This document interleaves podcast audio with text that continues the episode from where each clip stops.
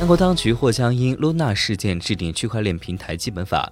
韩国执政党国民力量政策委员会委员长陈一中在今日举行的恢复虚拟资产市场公平和投资者保护会议上表示，将推动区块链平台基本法的制定，其中包括保护投资者、以防止露娜事件再次发生的措施。